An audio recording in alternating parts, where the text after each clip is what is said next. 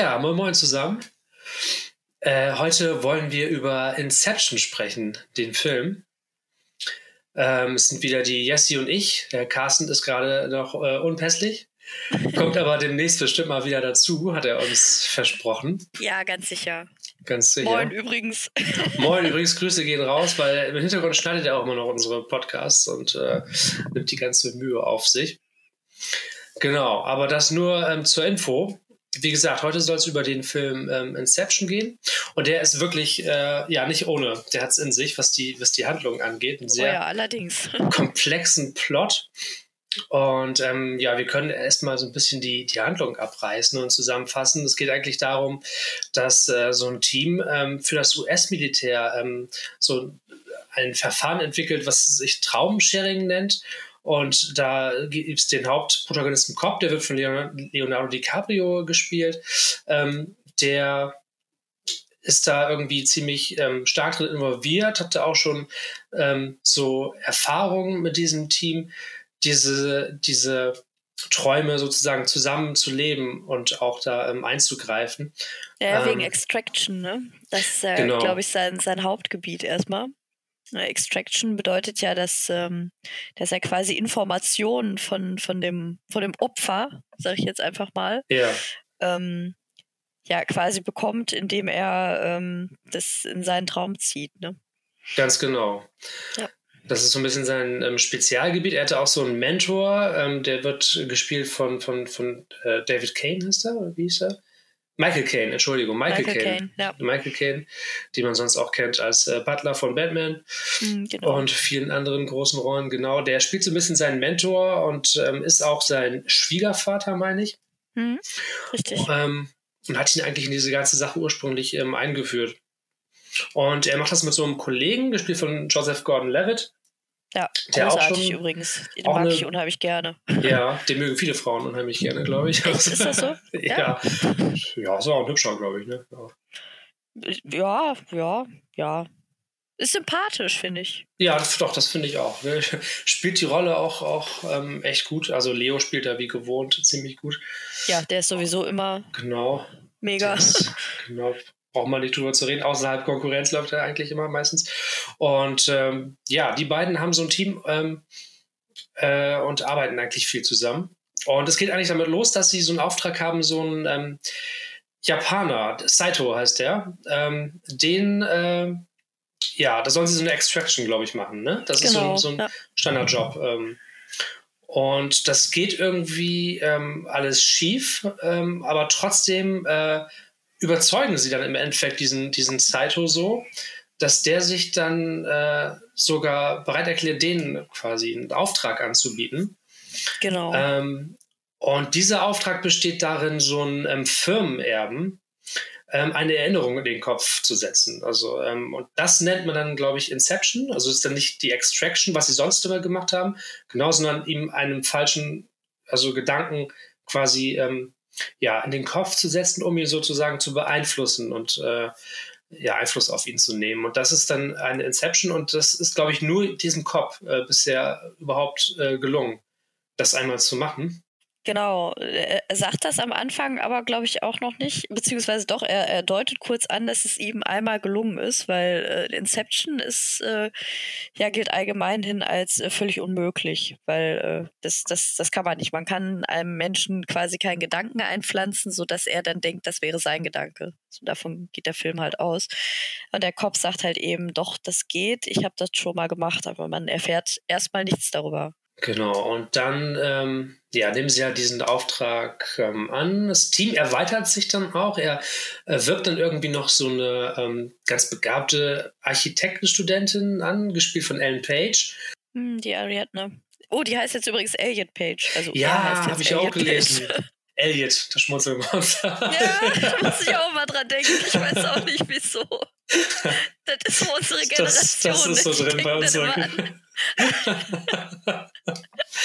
ja, ja. Es gibt schlimmere Assoziationen. Auf jeden Fall, das würde ich auch sagen. Genau, und ähm, neben der Ariadne ähm, kommt dann auch, äh, wie hieß der noch, gespielt von Tom, äh, Tom Hardy. Äh, wie hieß der noch in dem Film? Weißt du das noch? Eames? Meinst du ja, Eames? Eames, das war Eames, ja. genau. Eames, wieder berühmte Designer Eames, stimmt. Mhm. An dem habe hab ich immer gedacht, wenn die von Eames gesprochen haben in dem Film. genau. So, so hieß der. Ähm, und die äh, machen sich dann halt an diesen scheinbar unmöglichen Auftrag, ne? Genau, und da gibt es noch den Yusuf, das ist der Chemiker. Ja. Weil das ist ja, das ist ja ganz wichtig, äh, die, die Leute halt quasi dann auch erstmal in den Zustand zu versetzen, dass sie überhaupt träumen. Ja. Und dafür ist er dann zuständig. Ja, und dann wird es irgendwie ganz wild mit den zeitlichen Ebenen. Also sie sitzen da in so einem, in so einem Van irgendwie und ähm, flüchten dann äh, vor, vor Angreifern. Und ähm, gleichzeitig sind sie dann aber noch äh, in anderen Traumebenen halt. Ja, genau. Das, das ist ja auch so ein Spezialding vom, vom Kopf. Also mhm. man erfährt ja ganz am Anfang, dass er das quasi mit seiner, äh, mit seiner Frau entwickelt hat. Ja. Also das Konzept vom Traum im Stimmt. Traum. Mhm. Und ähm, ja, er sagt dann am Anfang, wenn wir eine Inception durchführen wollen, dann brauchen wir drei Traumebenen. Und das ja.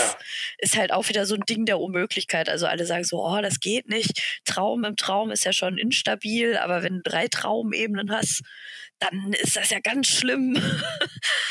ja, und der Chemiker sagt dann halt, ja, theoretisch habe ich da was, äh, wo ich, wo ich die Leute halt so stark sedieren kann, mit, dass das vielleicht doch funktioniert. Ja. Ja, diese erste Traumebene ist, wie du schon, wie du schon eben sagtest, da sitzen sie halt ähm, in dem Van, in diesem ne? Van, genau. Mhm. Und ähm, ja, und werden dann halt angegriffen, weil äh, es viele Leute gibt, gerade so reichere Leute, die halt ähm, Opfer von Extractions werden könnten, die ähm, lernen ja, sich quasi zu verteidigen dagegen. Ja. Also trainieren ihr Unterbewusstsein. Und ähm, das äußert sich dann eben in, in, in, dieser, in Form dieser Armee, die dann halt äh, die Leute angreift. Ja, das sind alles nur so ähm, Projektionen, nennt er das, glaube ich, ne? Ja. Mhm. Ja, und ähm, der Van, das ist dann die, die ähm, erste Ebene, ne? Und dann Am Anfang sind die ja gar nicht in dem Van, ne? Am Anfang sind die ja in so einer, das ist ja so eine Lagerhalle. Da haben sie dann quasi den, den, den Fischer, so heißt ja das Opfer der Inception, also der, der Sohn von diesem, äh, von diesem der, der, der Mogul, dieser Konzernerbe, genau. der Fischer, ja. Hm? Ja. Ähm, der wird ja dann entführt. Also die Entführung gelingt ja, aber äh, genau, die, die Leute von der Armee, von seiner Unterbewusstseinsarmee quasi, ja. versuchen ihn ja dann zu befreien. Lass uns nochmal eben die Ebenen dann aufziehen. Das war die erste, war am Van. Dann gab es noch eine, in der sie dann irgendwie auf Ski unterwegs sind, in so einer ja, alpinen Landschaft. Das ist schon die dritte, ne? Mm, die zweite ist das Hotel. Und die zweite, genau, da laufen sie im Hotel rum. Ja, richtig. Und ähm, während dann ähm, der Van diese ähm, wilden Manöver macht, um irgendwie auszuweichen und schnell in die Kurven geht, sind sie in diesem Hotel dann auch, dann dreht sich der ganze Flur so und dann ja, fallen ja. sie manchmal auf die Wand. Das ist total gut gemacht, ja, weil man Fall. das, äh, weil man da total so relaten kann, wenn man selbst träumt, dass man halt Geräusche dann in den Traum hm. äh, einbaut. Ne? Das hat mich total daran erinnert. Das hat, das, war, genau. das hat das alles sehr realistisch wirken lassen, finde ich.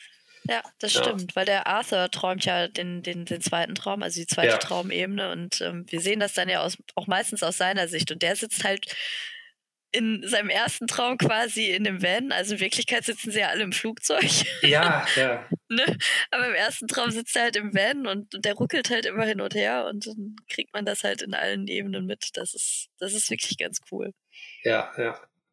Und am Anfang denkt man auch noch, dass der Van die erste Ebene ist, ne? Und dann wird das klar, dass es, war das nicht so, dass äh, doch nochmal das Flugzeug die Realität ist? Ja, nee, das, das mit dem Flugzeug kommt von Anfang an. Also man okay. sieht die, ja, genau, man sieht die ja einsteigen. Ja, ja. Weil ja. die müssen sich ja überlegen, so, ja, hm, das, das Problem ist ja, die müssen ja genug Zeit haben. Und, und dieser Zehn-Stunden-Flug ist halt ähm, genau richtig dafür. Ja, weil ah, die ja, Zeitverschiebung in den Traumebenen ja nochmal eine andere ist. Also je tiefer man runtergeht, Stimmt. desto, äh, desto mehr Zeit hast du halt im Traum. Ja, und dann äh, ja, geht da irgendwie ähm, einiges schief, meine ich. Und sie kommen dann in diesen, äh, in eine Ebene, die noch unter den anderen Ebenen ist, die wird Limbus genannt. Und was das Ganze noch so ein bisschen verkompliziert ist, dass dieser Cop dann da seine äh, verstorbene Frau trifft. Ja, richtig. Also das, das wird auch vorher, glaube ich, kurz erwähnt, als sie ähm, die, die Ariadne anwerben. Wird ja so ein bisschen das Konzept erklärt vom, äh, vom Traum im Traum quasi und, und wie man halt ähm, einen Traum erschafft, beziehungsweise die, die Architektur eines Traums erschafft. Und ähm, die Ariadne erfährt dann halt relativ schnell, weil sie halt im, im Traum von Kopf ist, dass ähm, in seinem Unterbewusstsein eben seine Frau quasi rumspukt. Mhm. Ja. Und die ist immer relativ sauer. Die rempelt die, die Ariadne auch, glaube ich, in einer Szene halt an und äh, sie sagt dann halt, nachdem sie aufwachen, das ist ja eine reizende Frau, die sie da haben. ja, genau. Und dann, dann kommt halt raus, dass die eben äh, nicht mehr da ist, dass sie tot ist. Und es kommt auch was anderes ähm, raus. Es kommt nämlich ähm, dann raus, warum Cobb derjenige war, der ähm, eine Inception für realisierbar hielt oder das schon mal geschafft hat, nämlich weil er das bereits an seiner Frau mal gemacht hat. Weil ähm, er hat nämlich seiner Frau jetzt irgendwie den Gedanken eingepflanzt, dass sie sich nur in einem Traum befindet. Ja, die haben halt relativ lange geträumt, ne? Als sie dieses, ähm, dieses Konzept vom Traum im Traum entwickelt haben, haben die sich halt richtig krass sediert, offensichtlich. Und ähm, waren dann, glaube ich, 50 Jahre in, im Traum, was halt in der Realität, ich weiß gar nicht mehr, wie viel das in der Realität ist, auf jeden Fall sehr viel weniger Zeit. Aber im Traum halt eben 50 Jahre haben sich da ihre eigene Welt erschaffen. Und ähm, irgendwann hat sich dann Maul, so heißt seine Frau, so ein bisschen drin verloren und hat den Traum halt eben äh, für die Realität gehalten und dachte so, ja, unsere Kinder sind ja auch hier und überhaupt ist ja alles, äh, ist ja alles ganz schön und ne. Ja, und er äh, ist da eben überhaupt nicht von überzeugt und, und ist halt der Meinung, wir müssen irgendwann wieder aufwachen. Und dann pflanzt er ihr halt diesen Gedanken ein, dass sie eben träumt, damit sie bereit ist, wieder aufzuwachen mit ihm. So war das nämlich. Und jetzt, wo du das sagst, fällt mir auch ähm, ein, da erklären sich einige Szenen für mich. Und zwar, als er die Ariadne so ein bisschen eingeführt hat in diese Traumwelt. Es war auch ähm, in dieser italienischen anmutenden Stadt, wo sich dann in dieser berühmten Szene die, die ähm, der Hintergrund so hochklappt und so. Ja, richtig da, gut. Das war natürlich optisch irgendwie auch ja. ein, Fest. Ähm, das kam im Kino auch richtig geil. Auf jeden Fall. Und ähm, aber da war eine andere Szene kurz danach, wo sie auf dieser Brücke waren. Und da hat sie halt so ähm, die Welt für, für sich ein bisschen verändert und so irgendwie so ein bisschen so ähm, nach ihrem Geschmack gestaltet und dann ist er gleich total panisch geworden und hat gesagt, ne, mach das niemals, wenn du in einem Traum bist. Ähm, dass du das veränderst, lass immer irgendwie was so stehen, dass du weißt, dass du, dass du nicht in der Realität bist, sondern das gerade ja, träumst. Genau. Und diese Panik ähm, kommt halt daher, weil er seine Frau eben an den Traum verloren hat, ne? denke ich mal. Also das ist Daher kommt ja auch das Konzept mit, den, mit dem Totem. Ne? Weil der Kopf hat ja äh, quasi das Totem vom Mall, das ist ja so ein Kreisel. Und äh, er sagt der ja, Kreisel, ja, ja, genau. Der kommt ja, ganz zum Schluss, die berühmte, die, die Szene, ja, ja. Ja, mhm. genau. Kommen wir und er sagt noch. halt zu Ariadne, dass sie halt ein Totem braucht, das nur sie kennt. Das darf kein anderer kennen, weil wenn ein anderer sie quasi in den Traum zieht, dann ähm, kennt der das Totem halt nicht. Und wenn das Totem dann irgendwie anders aussieht, dann weiß sie halt, dass sie träumt. Und bei dem Kreisel ist das noch eine Spur intelligenter gelöst, weil der Kopf halt sagt, so ja, wenn ich den Kreisel drehe und der sich halt weiter dreht und nicht irgendwann entkreiselt und umfällt, dann weiß ich, ich bin im Traum. Und wenn er umfällt, dann, dann weiß ich, dass ich wach bin. Das ist halt relativ klug, ne? Ja. Ja, aber das Fall. hat für, für, der, für, für Maul halt auch nicht mehr geholfen. Nee, hat ihr auch nichts gebracht. Genau, die wacht dann halt quasi auf und ist dann leider immer noch überzeugt, dass sie im Traum ist, ne? Ja, ja, ja. und das, das, die Möglichkeit, aus einem Traum zu erwachen, ist, wenn man stirbt.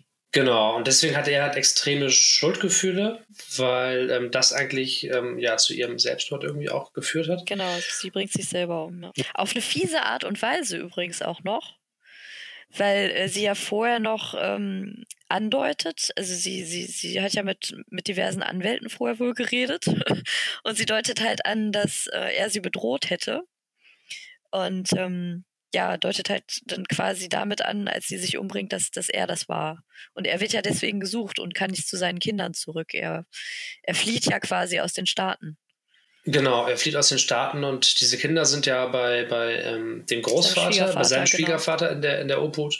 Und er möchte eigentlich nur ähm, immer zurück zu seinen Kindern. Genau, das hatten wir noch gar nicht erwähnt. Irgendwie der Deal mit dem Japaner, mit dem Saito war auch, dass er eben die Möglichkeit sozusagen wieder zu seinen Kindern zurückzukehren. Ne? Genau, das war sein, sein sein Preis sozusagen. Hm. Oder sein Bei Ziel. allen Widrigkeiten, ne? Weil das Team äh, erfährt ja auch quasi erst im Traum, dass es halt total gefährlich ist, was sie da machen, dass sie im Limbus landen könnten. Ja, ja. Ne, weil das der, ähm, der Saito kommt ja mit. Der ist ja auch mit im Traum drin und der wird ja auf der ersten Traumebene verletzt von, von dieser Unterbewusstseinsarmee eben und dann, dann heißt es so, ja, ähm, warum, warum töten ja, wir ihn nicht einfach? Dann wacht er ja wieder auf und dann, dann sagt Cobb, das geht nicht, weil der ist so stark sediert, dass der nicht aufwachen würde, sondern im Limbus landen würde. Ja. Und dann sind erstmal alle sauer. Zu Recht. Na, jedenfalls äh, sorgt dann, glaube ich, die Ariate dafür irgendwie, dass sie, ich glaube, die tritt den Fischer oder, oder so, irgendwie ist. Äh, ja, das ist dann tatsächlich auf der letzten Ebene, also im Limbus. Hm. Die holt ihn dann quasi raus und, und verpasst ihm halt den Kick. Genau, und gleichzeitig auf der dritten Traumebene äh, wird dann der Eames mit dem Defibrillator wiederbelebt. Der wurde irgendwie auch angeschossen. Irgendwas ist dem auch passiert, meine ich. Und ähm, dann kurz bevor mit dem Kick dann auf allen Ebenen gleichzeitig die Träume erwachen, trifft dann der Fischer, also dieser, dieser Enkel, auf seinen Vater, zu dem er auch immer ein ganz kompliziertes Verhältnis hatte. Ähm, und so ähm, klappt das dann eigentlich mit der Inception und der Plan ähm, gelingt. Und genau das kann man nochmal kurz erwähnen. Der, der Fischer hatte irgendwie äh, ja so ein schwieriges Verhältnis mit seinem Vater, konnte irgendwie den Anforderungen ähm, von ihm nie gerecht werden, so richtig. Irgendwie ist er, glaube ich, gestorben und sein letztes Wort war irgendwie, dass er ihn so, so rangewogen am Zeigefinger und dann so gehaucht hat, enttäuscht. Und das, ja, war, genau, das, genau. Fand, das fand ich auch echt bitter, so auf jeden Fall. Das so. möchte man nicht hören von seinem Vater. Als letzte Worte so fallen, ne? Schon, das war ja. schon, schon hart. Also. Ja, auf jeden ja. Fall. Man kann auf jeden Fall verstehen, dass der Fischer ein bisschen angepisst ist, wenn jemand seinen Vater erwähnt. Ja. Ja, und das, das Witzige ist ja, dass der Eames sagt, so, ähm, wenn man jemandem Gedanken einpflanzen will, dann muss man das halt positiv machen, auf eine positive Art und Weise.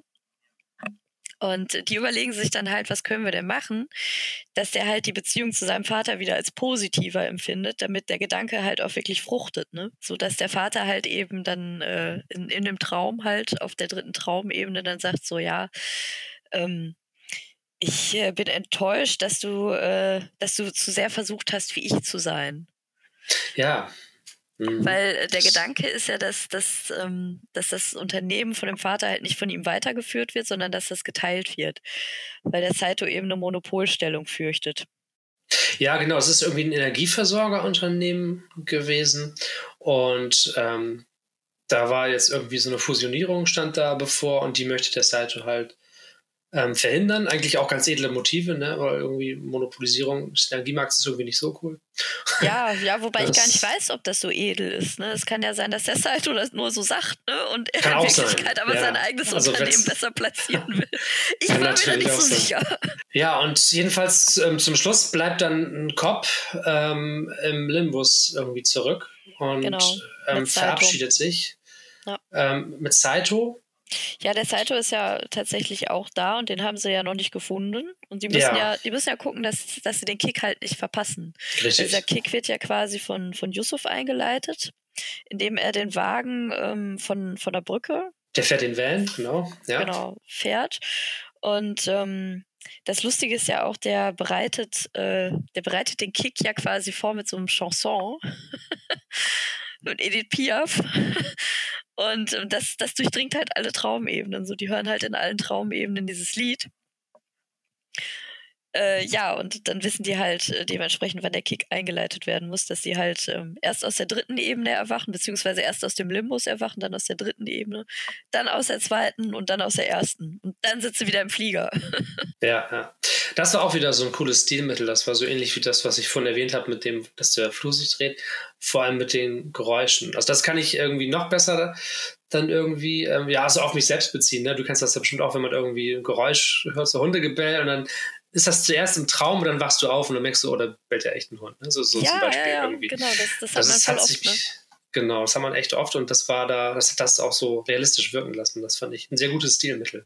naja, jedenfalls der Cop, der, ähm, der bleibt im Limbus und ähm, sucht dann aber im Traum im Limbus den Saito, weil er ohne ihn ja auch keine Chance irgendwie auf Wiedersehen mit seinen Kindern hat. Und in dem Traum ist der Saito schon uralt. Das ist irgendwie so ein Greis. Das war ein gutes Make-up auf jeden Fall. Ähm, und ähm, findet ihn und ändert ihn dann an die Abmachung, an den Deal, den sie hatten. Und kurz darauf ähm, geht es wieder auf die ähm, erste Ebene, wo die beiden eben eigentlich im, im Flugzeug ähm, sitzen. Ja, beziehungsweise zurück in die Realität. Ne? Die Realität. Äh, nicht die erste Ebene, die Realität. Die erste Ebene wäre die erste Traumebene, genau, hast du recht. Ähm, und äh, ja, dann telefoniert er mit dem Saipo halt äh, in der Realität und kommt dann äh, am Flughafen durch die Kontrollen und dann fährt er eigentlich ähm, nach Hause zu dem äh, Schwiegervater oder Großvater ähm, der Kinder, wie man es nimmt. Und ja, sind die dann wieder. Und das ist so ein bisschen ein vermeintliches Happy End. Eigentlich denkt man, oh cool, jetzt hat er seine Kinder wieder und wenigstens ist es für ihn gut ausgegangen. Man sieht ja da auch das erste Mal die Gesichter von den Kindern. Also die zeigen die halt vorher immer, aber eben immer von hinten nur. Die drehen sich nie um. Die drehen sich nie um, genau. Und dann sieht man die zum ersten Mal.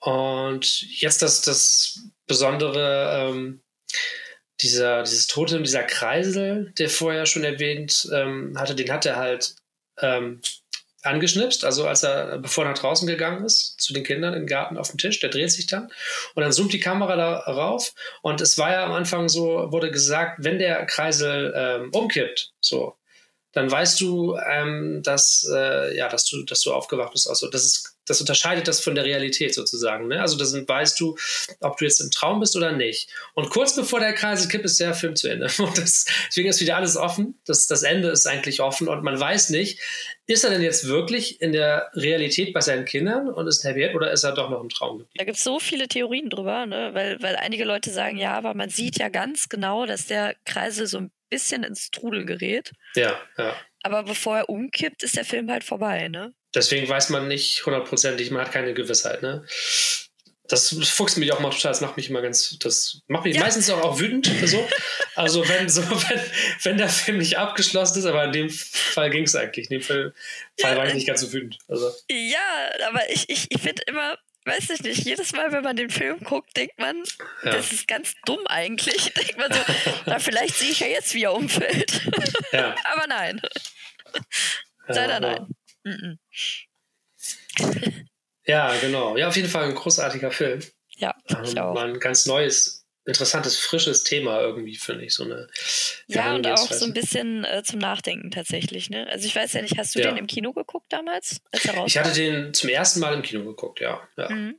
Mhm. Ich auch. Und ich kann mich noch daran erinnern, dass äh, ich glaube, neben mir oder vor mir saßen halt irgendwie äh, zwei, zwei Leute, so ein Pärchen. und die haben halt die ganze Zeit einfach nichts gecheckt. Und der Typ hat halt irgendwann zu, der, zu seiner Frau gesagt so, weiß ich nicht, was soll das denn jetzt? ich check hier gar nichts mehr. wie, so ein, wie so ein Bauer. das ja, das ist aber mal anstrengend, ne? Vor allem, wenn die dann die ganze Zeit noch labern. So was liebe ich ja auch immer. Ja, das ja. ist äh, der, der Wermutstropfen vom Kino leider, ne? Aber was willst du machen? Ja, aber das, das, äh, da sieht man halt, dass das vielleicht auch nicht einfach, weiß ich nicht, das ist halt ein Film, wo man ein bisschen nachdenken muss, ne?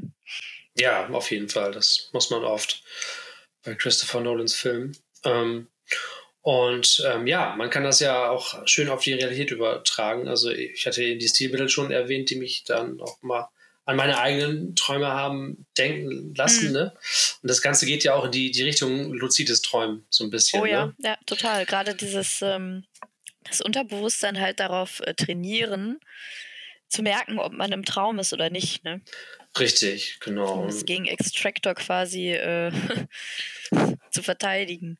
Genau. Luzides Träumen ist ja eigentlich, dass du träumst, aber dann im Traum oder während du träumst, dir eigentlich selber darüber im Klaren bist, dass du träumst und dann da Einfluss drauf äh, nehmen kannst. Und ähm, wir hatten das auch schon mal in einer anderen Folge von unserem Podcast hier, glaube ich, auch kurz erwähnt.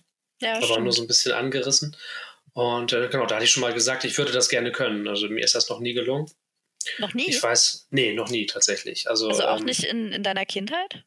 Nee, Weil das ist eigentlich der Klassiker. Viele haben das ja in der Kindheit ähm, schon oft erlebt und können sich auch gut daran erinnern, dass es in der Kindheit halt, dass sie halt oft diese Klarträume hatten. Mhm. Aber man verliert das dann mit dem Erwachsenwerden so ein bisschen, wenn man es nicht trainiert. Ja, also ich habe äh, in der Kindheit so oft Träume gehabt, die ich jetzt nicht mehr habe, so dass ähm, quasi, wenn ich aufgewacht bin, habe ich immer das Gefühl gehabt, dass ich irgendwie dass ich irgendwie hochfahre oder runterfahre mit dem Bett. Weißt du, dass Ach, ich irgendwann und dann, dass ich dann aufwache. Das ist ganz komisch irgendwie. Das habe ich, das ich aber nur ähm, so, als ich unter zehn Jahren war, irgendwie gehabt. Dann war das irgendwann auch nicht mehr. Da kann ich mich aber noch ganz genau daran erinnern, dass ich das teilweise, ja, jede Nacht hatte, ne, irgendwie. Und dann immer ja, aufgewacht bin und dann nachdem ja ich irgendwie verrückt. runter. Und das war auch ein bisschen gruselig auf jeden Fall, ja. Aber das habe ich halt wirklich nur geträumt und während, während ich das geträumt habe, wusste ich das aber nicht. Ich konnte mich nur danach dann dran erinnern. Manchmal kann man sich ja, oder meistens eigentlich kann man sich nicht an seine Träume erinnern, aber manchmal kann man das halt, ne? Und dann denkt man ja meistens, was habe ich da für einen Scheiß zusammengeträumt? So ist halt eigentlich meistens der Fall. ja. Oder wie ist, es, wie, ist, wie ist es bei dir so? Das habe ich ungefähr ja. jede Nacht. Ja. Das ist, das ist ganz komisch bei mir. Ich hatte äh, also in meiner Kindheit tatsächlich sehr viele Klarträume. Eigentlich ständig. Und irgendwann habe ich die Fähigkeit so ein bisschen verloren. Ich glaube, meinen letzten Klartraum hatte ich mit 12, 13, 14, so um den Dreh rum. An den Traum kann ich mich aber tatsächlich noch erinnern, weil äh, ich, ich da gar nicht drüber nachgedacht habe. Und erst als ich den Traum hatte, dachte ich mir, boah, das hattest du früher so oft und das ist eigentlich so cool. Ja, und dann war es aber leider der letzte. Und ähm, keine Ahnung, also ich, ich träume immer recht intensiv. Ich habe auch das Gefühl, mein Unterbewusstsein ist nicht sonderlich subtil. Mhm. Manchmal ist es mehr so Holzhammermäßig unterwegs. also wenn, wenn halt irgendwie besondere Situationen sind, so gerade Stress auf der Arbeit oder so, ich träume halt dann voll oft von der Arbeit. Und dann ja, die dümmsten Sachen. Das, mh. Aber ist ja normal, ne, dass man das, was den Geist gerade am meisten beschäftigt oder auch belastet, dass man das dann in den Traumphasen verarbeitet und dann ist das ganz normal, dass das dann da genau, drin vorkommt. Das ne? halt quasi Thema verpackt. Ist. Ja. ja, ja, ja. Und ich weiß halt noch, dass ich während meiner Ausbildungszeit, da habe ich halt ähm, nicht besonders viel geschlafen tatsächlich. Ich musste immer übelst früh aufstehen. ich bin immer um, um 3.30 Uhr aufgestanden morgens. Das ist aber echt mal früh. Also das ist ja, ja, das war quasi mitten in der Nacht, ne? Mitten in der Nacht, ja. Und ähm, bin dann halt, weiß ich nicht, spätestens um neun immer so im Bett gewesen, aber das ist ja eigentlich, ja, das ist kein entspanntes Schlafen, sag ich mal. Und in der nee. Zeit habe ich dann auch tatsächlich irgendwie zweieinhalb Jahre lang, konnte ich mich nicht an meine Träume erinnern. Boah. Hm. Und das ist halt ähm, echt komisch gewesen und untypisch für mich, weil normalerweise kann ich mich sehr gut an meine Träume erinnern. Also ich habe halt wirklich fast jede Nacht eigentlich so einen Traum, an den ich mich erinnere oder auch zwei. Und äh, in der Phase war das dann tatsächlich weg und ähm, das kam dann halt in den Monaten nach der Ausbildung, wo ich dann halt wieder einen vernünftigeren Schlafrhythmus hatte, kam das dann irgendwann wieder. Und ich dachte mir, da sind sie ja wieder meine, meine Träume. Ich habe mich sehr gefreut. meine Träume sind immer bestes Kino. Das ist, äh, das ist ganz hervorragend. Ja, man braucht wahrscheinlich doch ein bisschen Zeit, ne, um dann, ja, dann aus, giebig ausreichend träumen zu können und das Erlebte verarbeiten zu können. Und da ja, man muss gehört wahrscheinlich dazu, dass man sich sein, ne? Also so, diese Tiefschlafphase muss man erreichen. Ne? Genau, also mittlerweile ja. weiß man ja, dass man nicht nur im REM-Schlaf träumt. Ja. Das ist ja die Phase, die nach dem Tiefschlaf kommt, sondern man träumt ja tatsächlich auf allen Schlafebenen. Ja, ja. Aber ich glaube, an die REM-Träume kann man sich am besten erinnern. Ah ja, okay. Weil das ist ja auch diese Phase kurz vorm Aufwachen. Ja, deswegen, genau. Es ist auch zeitlich noch nicht so lange her, ne? Das kommt schon hin, ja. Genau. Ja. Hast du noch irgendwie einen verrückten Traum, an den du dich erinnern kannst und den du hier, den du hier teilen möchtest oder kannst? ich hatte sogar lustigerweise neulich einen Traum im Traum. Also, äh, das ist bei mir auch so, ich träume nicht immer von mir selber. Also ich, ich spiele nicht grundsätzlich immer im Traum mit. Ich träume auch manchmal tatsächlich den Ablauf von Filmen nach. Ja, okay, ja, warum auch nicht? so, ich, ich, habe auch schon von Filmen, die ich richtig gut fand, habe ich auch schon Fortsetzungen erträumt. Ja. Und ich habe auch eine coole Netflix-Serie, habe ich mir auch mal erträumt. Da, da habe ich noch überlegt, ob ich Netflix vielleicht mal schreibe. Ja, muss man aufschreiben dann, genau. Ja, warum nicht? Ne? Es gibt ja auch total viele Buchautoren, die äh, ihre, ihre Ideen halt auch irgendwie aus Träumen haben, ne? Ja, aber Traum im Traum ist halt äh, tatsächlich ein gutes Stichwort. Ja. Ich habe nämlich, äh, das, das war ganz bekloppt. Ich habe geträumt, mh, hm, dass ich mir einen Film angucke äh, über einen Typen, der Angst vor Gurken hat. Wie so wie eine Katze, ne? Also kennst du diese Katzenvideos, wo die sich umdrehen ja. und so, ah, so ja. hochschrecken, so hochspringen? Das finde ich auch herrlich. Ja, okay. Ja, auf jeden Fall. Aber der ist dann auch so schreiend weggelaufen? Oder, Äh, nee, das jetzt nicht gerade, aber er hat irgendwie die, ähm, die Berührung mit Gurken vermieden. es waren übrigens Schlangengurken, keine Gewürzgurken. Ja, das mutmaßt man ja auch, dass das der Grund ist, warum die Katzen davor Angst haben. Ne? Diese, ja. diese, diese Urangst von Säugetieren vor Schlangen. So ein bisschen, ja. Okay. Hm. ja, das, das mit den Schlangengurken ist aber tatsächlich auch noch wichtig, weil ja. der Typ hat dann geträumt und ich habe mir quasi dann seinen Traum angeguckt. So, Traum im Traum, ne? und dann hat er halt geträumt, er wäre irgendwie einkaufen gegangen und ähm, äh, ich weiß nicht, in so einer riesigen Mall und auf dem Parkplatz waren halt auch so Fahnenmaste. Und ähm, an den Fahnen baumelten so halt äh, hauchdünne Gurkenscheiben. und die Leute hatten halt auch irgendwie Gurkenscheiben als Autoräder und so. Also überall in diesem Traum kamen irgendwelche Gurken vor. It's a world of cucumbers, sag ich mal. Okay, ja. Genau. Völlig bekloppt. Und ich habe mir im Traum, als ich das gesehen habe, habe ich mir gedacht, boah, das ist so lustig, ne? Dass Leute so kreative Träume haben können. Warum träume ich denn nie sowas Cooles? Völlig verrückt. Ja, und dann bin ich aufgewacht und äh, habe mich gefreut, ne? Ja, hat sich das denn noch irgendwie aufgeklärt, warum der jetzt Angst vor Gurken hatte? Nee. Okay. Das war eine Tatsache, die einfach, äh, die ich hinnehmen musste. Das, ja. Ja, und du kamst auch nicht vor in dem Traum. Der Protagonist war quasi der Mann, der Angst vor Gurken hat. Genau. Ich, ich habe einfach nur mir diesen Film angeguckt, aber ja, weiß ich nicht. Mich, mich selber halt quasi auch gar nicht gesehen, ne? Das, das weiß ich nicht. Das, das habe ich halt wirklich tatsächlich richtig, richtig oft, dass ich gar nicht äh, Protagonist meiner eigenen Träume bin. Ja. Naja, spricht ja auch für dich, ne? Also könnte man zum Beispiel rein interpretieren, dass du selbstloser Mensch bist, sag ich mal. Oder viel an, viel an andere denkst.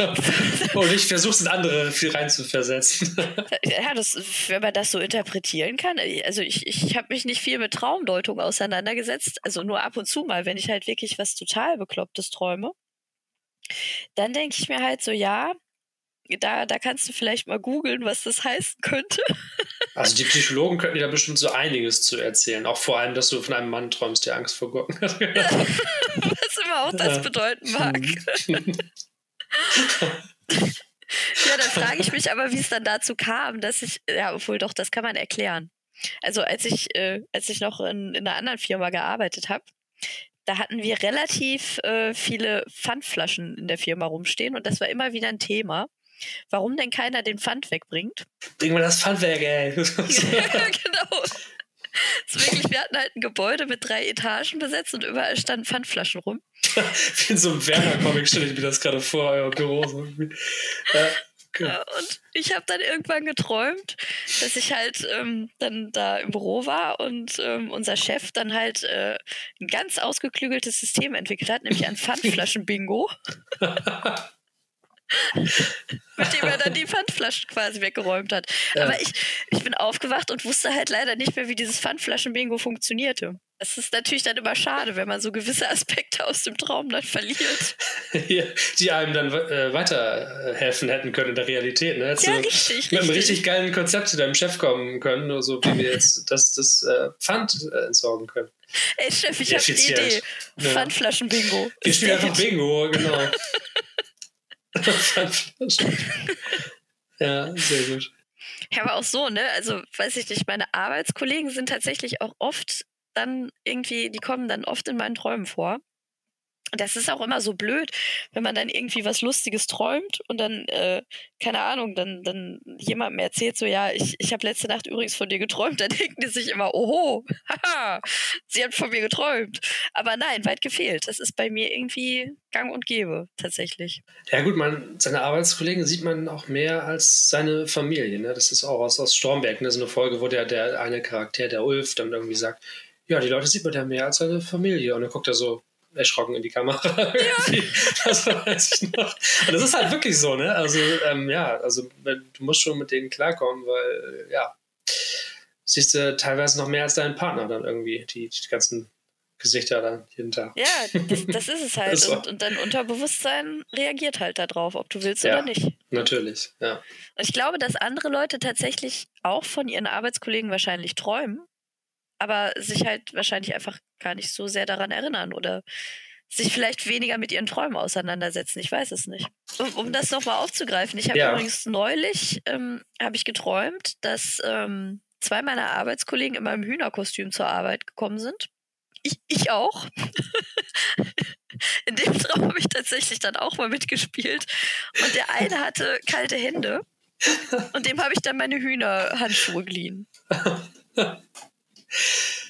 Oh Mann, was man da alles, ja, jetzt versucht zu deuten, ne, irgendwie. Also, dass du eben deine Hühnerhandschuhe, jetzt mal unabhängig davon, dass es Hühnerhandschuhe sind, du hast ihm äh, die geliehen, damit hast du ihm irgendwie ausgeholfen. Ne? Das würde ich jetzt so deuten, irgendwie, ohne das genau zu wissen, dass du immer für deine Kollegen da bist und denen aushilfst, wenn du gefragt wirst und so.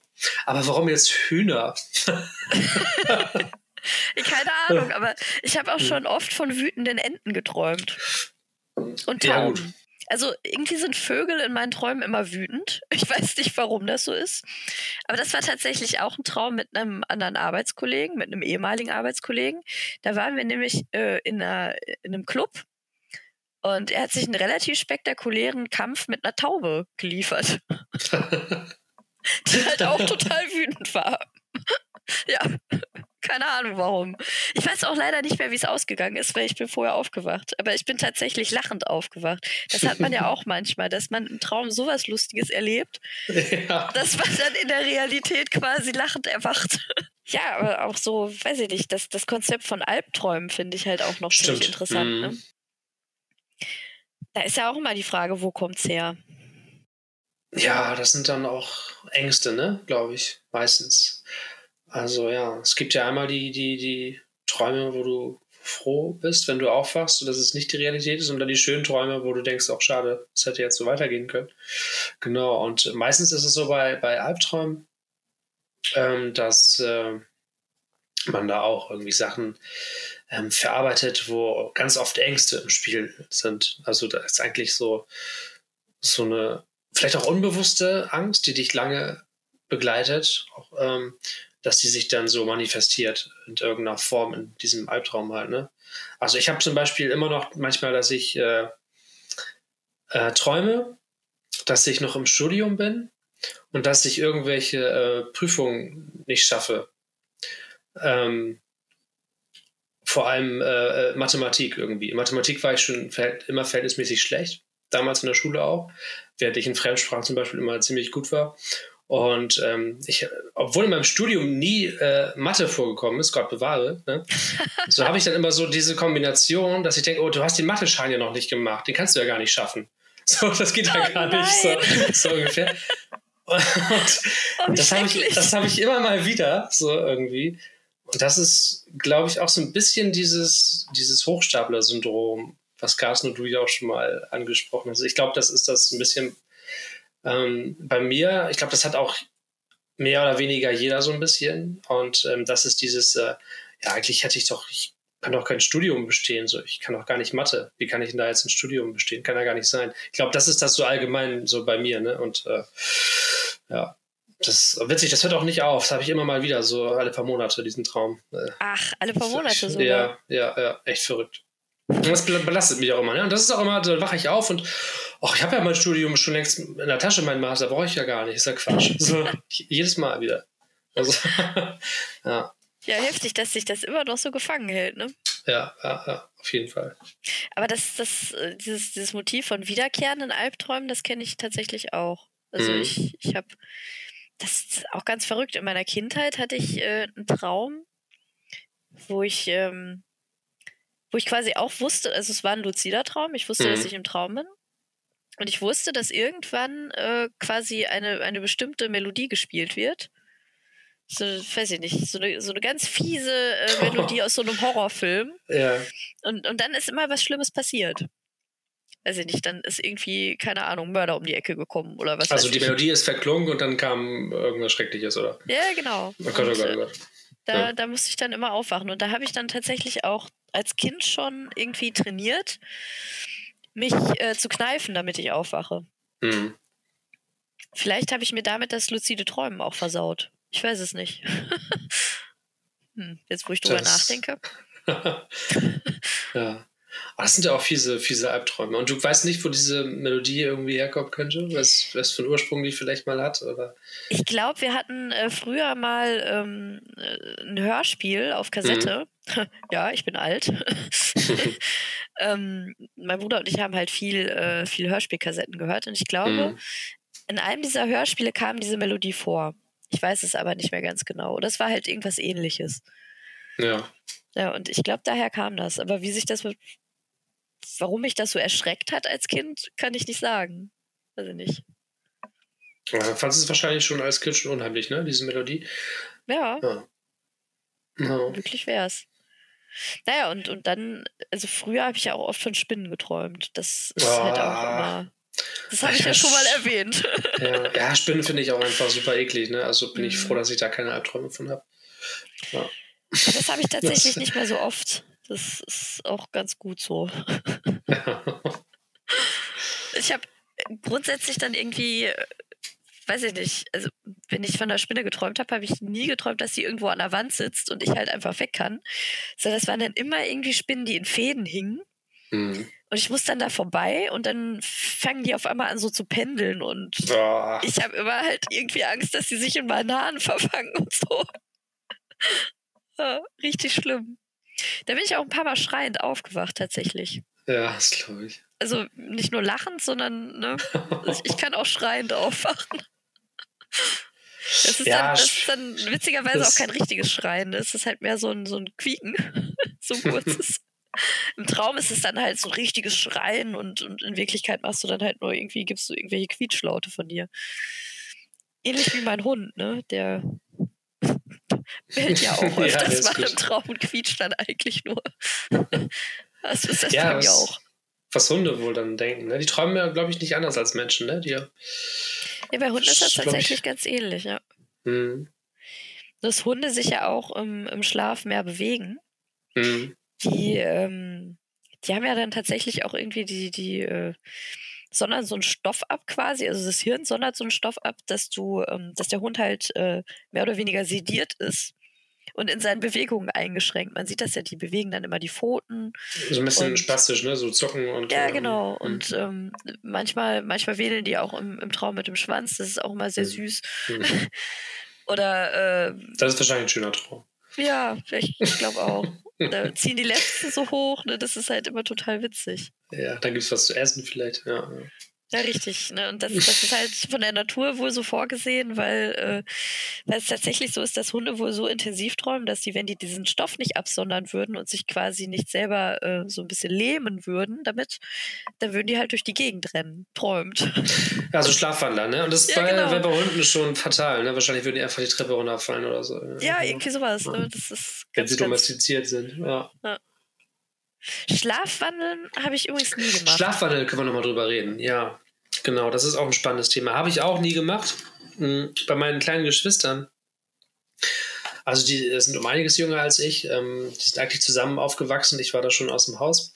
Und ähm, da habe ich eine äh, Geschichte gehört von meinem Bruder. Das war meine Schwester, die zwei Jahre jünger ist als er, äh, früher immer viel Schlaf gewandelt hat und dass sie dann auch wirklich ja einfach durchs Haus äh, gelaufen ist. Und dann ist sie bei meinem Bruder ins Zimmer und hat sich da auf den Stuhl gesetzt. Und er fand es total gruselig. Oh ne? Gott, also, kann ich nachvollziehen. war einfach wirklich, es war so halb dunkel. Und sie kam so rein. Manche hat er letztens mal erzählt. Und ähm, er ist dann aufgewacht davon, hat sie auch angesprochen, so, Herr Katharina. Und sie hat aber gar nicht reagiert. Also sich so ganz kerzengerade auf den Stuhl gesetzt und sich so. Oh und, und quasi über ihn geguckt, so, ne? Und er fand es so, so unheimlich, dass er heute noch davon traumatisiert ist. so, sehr amüsant auf jeden Fall. Aber ja, also ich hätte da auch Schiss gehabt. Das finde ich, auch wenn das so nachts ist und dann, äh, ja, man weiß schon, dass die Person schlafwandelt, aber das hat auch etwas sehr Gruseliges. Ja, ja. total. Ne? Mhm. Vor allem, ich habe mal gehört, dass man Schlafwandler dann auch irgendwie nicht wecken soll. Mhm. Ich weiß aber nicht, ob das stimmt. Also es ja. kann natürlich auch irgendwie totaler Quatsch sein. Muss ja auch irgendeinen Grund haben. Ne? Und dann habe ich noch ähm, von äh, meinem besten Kumpel, der ähm, Grüße gehen raus, falls er das hört, also dessen äh, Mutter hat äh, wohl regelmäßig äh, schlafgewandelt, früher auch als er Kind war. Und dann ähm, wusste er aber auch davon immer, ne? Und äh, ja, dann ist sie auch manchmal durch den Flur gegangen und ist aber danach wieder zurück ins ähm, Schlafzimmer. Und ich stelle mir das auch total gruselig vor. Also wirklich Stoff für einen Horrorfilm ist das für mich. ja. Boah, das geht ja, wirklich überhaupt gar nicht. Allein die Tatsache, so dass jemand halt dass du aufwachst und jemand neben deinem Bett steht und dich anstarrt. ja, das finde ich noch schlimmer, wenn du, wenn, du das, wenn du dann aufwachst und das vor dir hast. Boah, Gott, oh Gott, Boah das geht ja. gar nicht. Ja, ja. um Gottes Willen. Ja, ja ein witziges Phänomen. Also ich bin ja. nie schlafen, du auch nicht, ne? Also, nee, nee, tatsächlich nicht. Also was treibt einem dazu? Das ist natürlich ein sehr lebendiges Träumen. Das ist auch kein luzides Träumen, weil du bist dem, du bist ja auch völlig unbewusst, dass du, was du da machst, dass du da gerade dich bewegst und durchs Haus wandelst. Ähm, es ist eigentlich ein bisschen wie so ein, wie so ein Tagtraum, ne? Also, äh, weil die Leute laufen ja auch nicht gegen die Wand, ne? Die gucken ja anscheinend auch. Also die, wahrscheinlich hast du ja auch deinen visuellen Sinn, weil sonst wirst du ja überall gegenlaufen, oder? Also hm, ja, musst du haben, musst du haben, weil tatsächlich ein äh, alter Schulkollege von mir hat mir erzählt, dass er auch früher als Kind halt viel schlafgewandelt ist. Also, ne, Christian, falls du das hörst, hallo. Ähm, ich erzähle jetzt eine peinliche Geschichte von dir.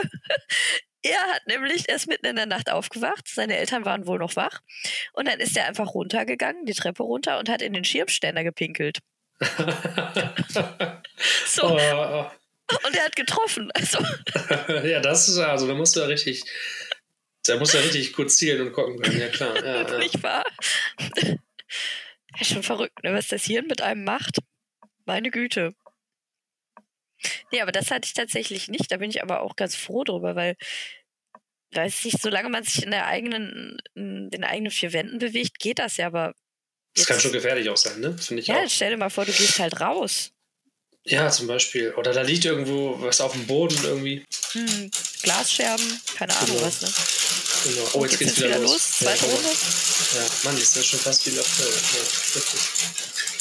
Ja, Liebe Zeit. das ist das gute Bremer Wetter. Ja. Das klingt hier, also hier kommt das total verrückt an. Irgendwie klingt das wirklich, als, als würde da gerade die Welt untergehen. Ja, schon dir. heftiger Regen auf jeden Fall. Schon. Mann, so klingt es sonst nicht. ja. ja. Aber ich hätte Bock, das luzide Träumen tatsächlich mal wieder zu trainieren, muss ich sagen.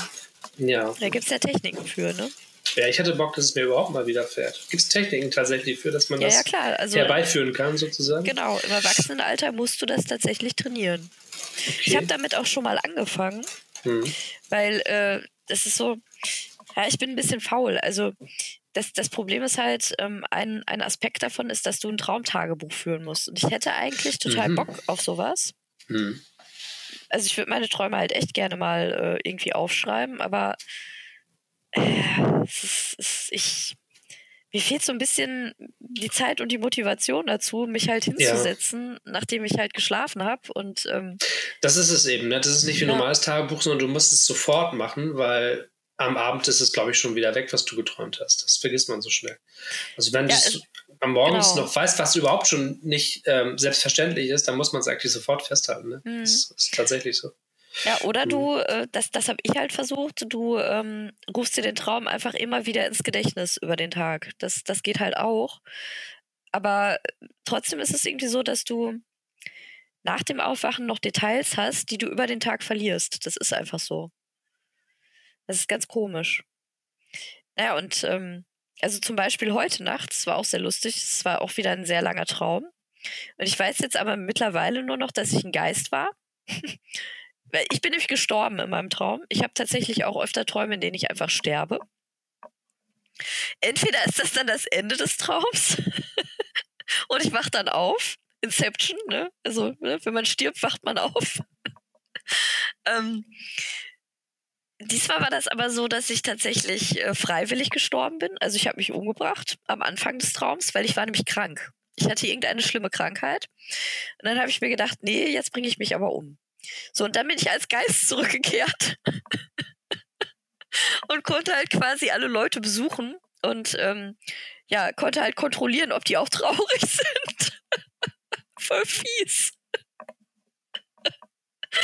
ja. Ist ja schon ein bisschen wie so ein Rachegeist, ne? Also du warst irgendwie quasi eigentlich selbst traurig, hast dich umgebracht und dann kehrst du wieder als Geist und kannst die Leute auch traurig machen. Ja, aber ich habe nicht gespukt. Also das, das habe ich nicht gemacht. Ich habe nur beobachtet. Ich weiß gar nicht, ob ich in der Lage gewesen wäre zu spuken. Doch, doch, äh, ja, doch. Ich kann mich daran erinnern, dass es irgendwie, ähm, dass es so ein Konzept gab, dass du dich halt an das Leben als Geist erst gewöhnen musstest und wenn du das nicht gemacht hast, dann konntest du auch am Anfang nicht durch Türen gehen und so. so am Anfang war ich halt voll der Clumsy-Geist, ja, der immer vor Türen gelaufen ist. und als ich mich dann daran gewöhnt hatte, Geist zu sein, konnte ich dann irgendwann auch durch Türen durchgehen. Und schweben ich gerade auch total an dieses Computerspiel Phasmophobia, was ich dir schon nahegelegt habe. Wenn man ja. da von dem Geist getötet wird, wird man auch selber zum Geist und kann auch, auch durch Türen gehen, was man vorher nicht konnte. So. Ja. ja, guck mal. Ja. Vielleicht kam das auch daher. Eventuell hat mein Unterbewusstsein das letzte Nacht erst verarbeitet. Wer weiß. Naja, und, und, wie gesagt, der Traum war halt relativ lang und ähm, ich habe aber nach dem Aufwachen auf jeden Fall Details gehabt, die ich jetzt nicht mehr habe. Und deswegen ist ein Traumtagebuch halt eigentlich ganz sinnvoll. Vor allem, weil du dir dann halt eben auch bewusster machst, und das ist, glaube ich, die erste Stufe vom luziden Träumen. Du musst dich in deinen Wachphasen halt immer wieder fragen, träume ich oder bin ich wach? Damit geht das los. Wie, aber in den Wachphasen träumst du doch nicht, oder wie? Genau. Oder du jetzt Tagträume damit? Nee, nee. Achso, du, ähm, du, du ach so, du musst es immer wieder sagen, ich bin wach, ich bin wach, damit du dann, ähm, wenn du tatsächlich nicht wach bist, weißt, dass du nicht wach bist. Genau. Sag ich mal. Genau, das ist ich. der mhm. Trick. Du musst das macht irgendwie Sinn, ja. Genau, du mhm. musst deinem Geist halt eben beibringen, darauf zu achten, ob du wach bist oder nicht. Genau, und das, das ist ja auch so ein Motiv, das in Inception halt vorkommt, weil ganz am Anfang, als die ähm, Extraction von dem Saito ja fehlschlägt, schlägt die ja nur fehl, weil die den auf den Teppich schmeißen. Und er fühlt dann mit der Hand über den Teppich und sagt, ja, das war ja ein fast perfekter Traum hier. Ja, für ne? die Struktur, ja. ja. Genau. Mhm. Ähm, so, mein Büro haben sie ja hier komplett ähm, äh, super toll äh, rekonstruiert. Gearbeitet, ja. rekonstruiert. Aber äh, der Teppich, der hier liegt, ist aus Kunstfasern und der Teppich in meinem Büro ist aus Baumwolle. ah ja, okay. Das ist natürlich. Ja. Ne, das ist tatsächlich das gleiche Prinzip. Und ähm, im, im, im Luzidenträumen kann man das halt zum Beispiel, das habe ich mal irgendwie gelesen, du äh, kannst quasi ähm, wenn du an geschriebenen Wörtern vorbeigehst in, deinem, in deinen Wachphasen, dann kannst du die ganz bewusst lesen, weil die Buchstaben verändern sich ja nicht, du bist ja wach. Und im Traum kommt es aber vor, dass du, wenn du an geschriebenen Wörtern vorbeigehst und auf geschriebene Wörter achtest, dass die sich verändern. Und wenn es dir gelingt, im Traum darauf zu achten und zu sehen, dass sich Wörter verändern, dann weißt du, du bist im Traum und dann hast du diesen Aha-Effekt und äh, in dem Moment könnte der Traum dann luzid werden. Hm. Ja, okay, verstehe. Du musst irgendwas haben, an dem du es festmachst. Ne? Und das so, gab es ja auch die Szene dann im Film, die ich vorhin schon erwähnt hatte, wo der Kopf dann zu der Ariadne sagt, nein, veränder niemals alles ähm, zu, dein, zu deinem Geschmack so, lass es so, dann weißt du auch, ähm, dass es nicht die Realität ist. Also Genau. Genau, er sagt ihr ja auch, sie soll keine Orte bauen, die sie von irgendwoher kennt. Richtig. Wo sie täglich dran vorbeigeht. Ja, genau. genau. Weil, dann Weil dann, dann kann sie es irgendwann nicht mehr von der Realität unterscheiden. Das macht mhm. ja auch Sinn. Ja. ja, was meinst du? Jetzt haben wir, glaube ich, einen guten Bogen gespannt. Ja, wir sind auf jeden Fall so ein bisschen, bisschen abgeschweift heute, aber ich fand's, ich fand's cool. Ja, das, auf jeden Fall, ich auch. Das, das liegt aber auch daran, dass ich das Thema Träumen einfach super interessant finde. Alles klar, dann würde ich sagen, was das für dieses Mal. Und wir hören uns wieder beim nächsten Mal. Genau. Vielen Dank auch an die Zuhörer. Genau, vor allem an die. Und schöne Grüße. Christian, schöne nimm's Grüße. mir nicht übel, falls du das hörst. War Christian die Taube oder der, der, die... Nee, das war der, der den Schirmständer gepinkelt hat. Ach so, der. Ja, okay, super. Genau, Grüße gehen raus an Christian, den, den habe, bin klar. Alles klar. Dann bis zum nächsten Mal. Bis zum nächsten ciao, Mal. ciao. ciao.